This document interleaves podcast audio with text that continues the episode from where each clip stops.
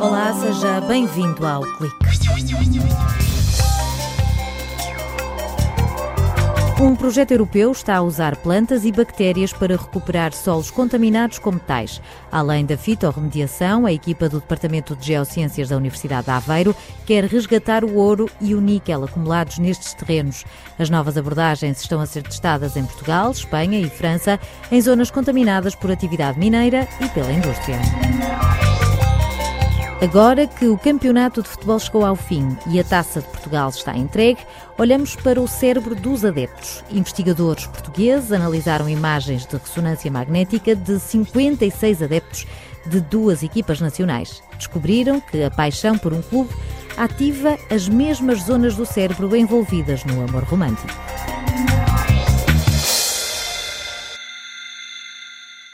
Há mais de 30 anos que os cientistas exploram o poder das raízes das plantas numa luta contra os contaminantes dos solos.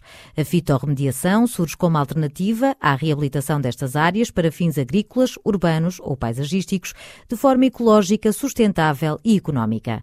Luís Novo, investigador de pós-doutoramento no Departamento de Geociências, esclarece que a fitorremediação pode ser usada, por exemplo, em terrenos contaminados com metais como chumbo, cobre, níquel ou cádmio. Os solos estão profundamente degradados e, portanto, não têm solução através das alternativas da engenharia convencional. Porque, eh, desde o ponto de vista financeiro, seria totalmente inviável, porque estamos a falar de áreas muito extensas e, além disso, os efeitos paralelos em termos ambientais seriam ainda piores. E, portanto, a fitorremediação tem como objetivo utilizar plantas para remediar ambientes que estejam contaminados seja através da imobilização desses contaminantes ou da sua extração Uh, e degradação também, não é? O projeto Fito Sudoeste está a testar estratégias inovadoras para melhorar os benefícios da fitorremediação. São 10 instituições e casos de estudo em Espanha, França e Portugal. Com financiamento do Fundo Europeu de Desenvolvimento Regional, estão empenhados em mitigar os efeitos da contaminação por metais provenientes da atividade industrial e mineira. Estamos a tentar incorporar a utilização de bactérias, inocular as plantas e os solos com bactérias de modo a obter resultados melhores, tirar mais contaminantes do solo, por exemplo, a promover o crescimento da planta também. Está-se a estudar que benefícios é que a fitorremediação pode ter em termos de aumento da biodiversidade, diminuição também da transferência destes contaminantes para a cadeia alimentar, diminuindo a sua biodisponibilidade. No Departamento de Geociências da Universidade de Aveiro, o foco está no ouro e no níquel.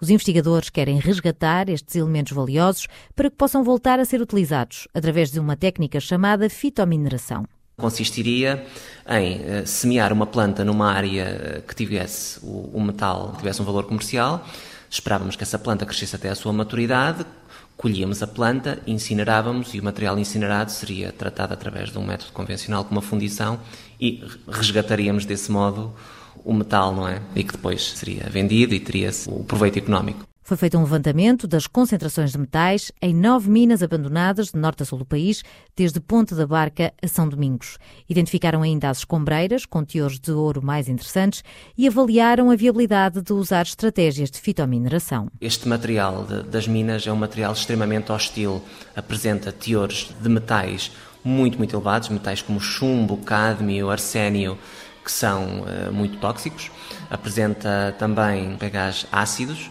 e teores de nutrientes uh, muito reduzidos. Portanto, são muito, muito poucas plantas que conseguem tolerar e desenvolver-se neste ambiente. Luís Novo conhece bem as plantas que toleram concentrações elevadas de metais e os pHs ácidos associados a estes ambientes mineiros. O investigador da Universidade de Aveiro esclarece que o grande desafio nos testes feitos em laboratório é a falta de biodisponibilidade do ouro. O ouro, na sua forma natural, é altamente insolúvel e, portanto, as plantas, porque se nutrem a partir uh, da água que encontram no solo, não conseguem absorver o ouro porque ele não está solubilizado no solo. E o que se costuma fazer para solubilizar o ouro é adicionar agentes químicos que se costumam chamar quelantes para solubilizar o ouro e promover a sua absorção pela planta. O problema é que, no, no atual estado da arte, a fitomineração utiliza uh, agentes quelantes que contêm cianeto. Os cientistas estão à procura de alternativas biodegradáveis ao cianeto com resultados promissores. Estamos também a utilizar bactérias e inoculamos o solo com essas bactérias que funcionam como coadjuvantes, porque indiretamente essas plantas têm a capacidade de solubilizar também o ouro. Os nossos resultados neste momento oscilam à volta dos 50 miligramas eh, por quilo de, de ouro.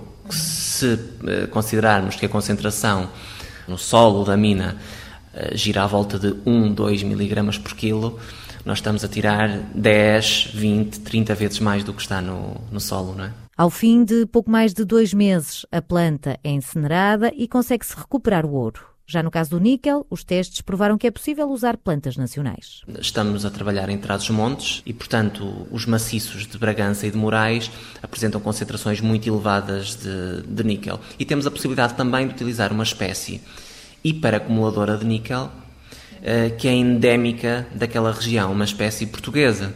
E, portanto, juntamos o útil ao agradável com essa planta. No caso do níquel, não é preciso adicionar nenhum agente químico suplementar, porque o níquel já está biodisponível. A expectativa é que os teores em cada planta girem à volta dos 9 mil, 10 mil miligramas por quilo que são concentrações francamente superiores em comparação ao ouro. Recuperar solos contaminados e remediar os danos causados pelos metais é um processo lento que pode demorar várias décadas.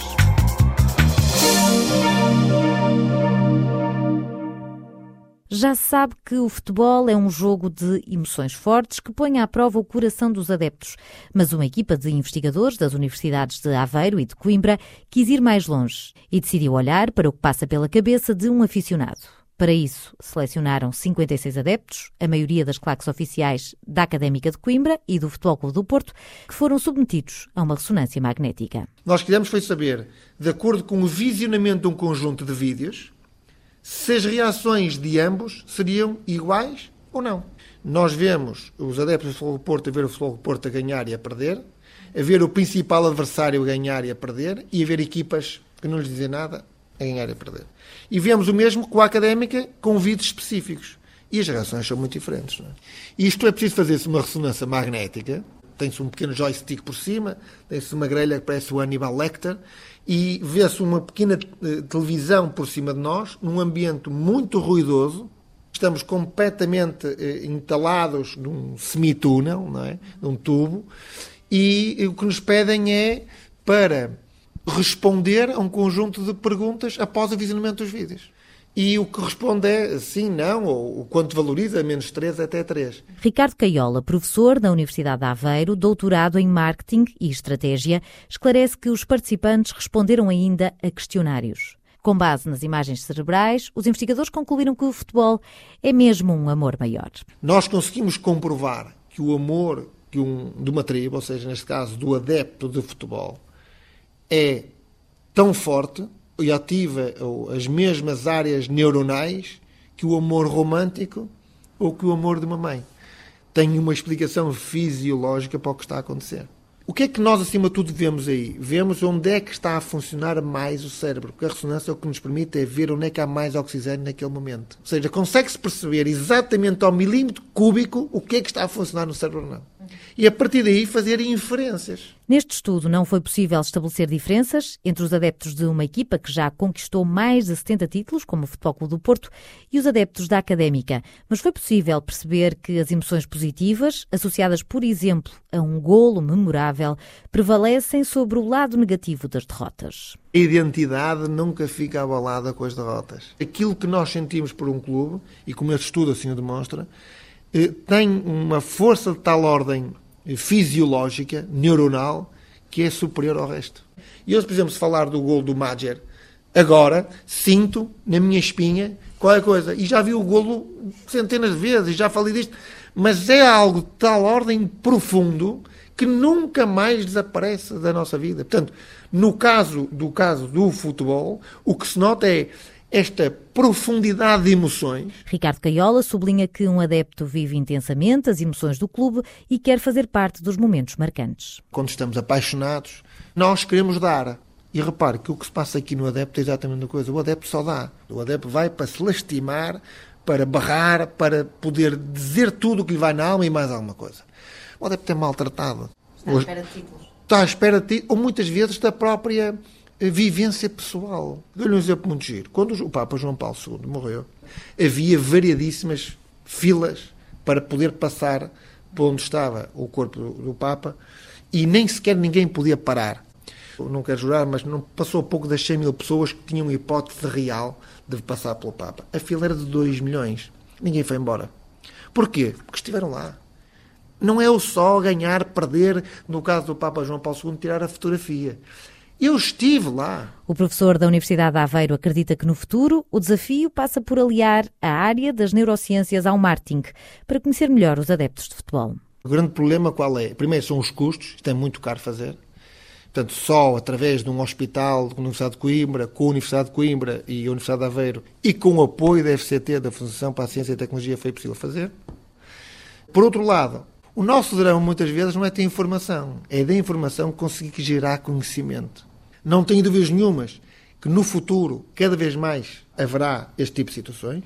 O será colocado é uma questão de nível ético até que ponto as empresas ou os clubes podem ser capazes de, no fundo, não digo maniatar, mas ter tal conhecimento que lhes permita empurrar mais para aqui ou mais para ali um conjunto de adeptos ou de consumidores.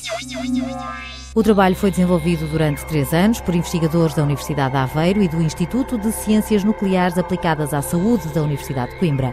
Foi publicado no SCAN, um prestigiado jornal de neurociências. Por hoje está tudo dito. Até para a semana.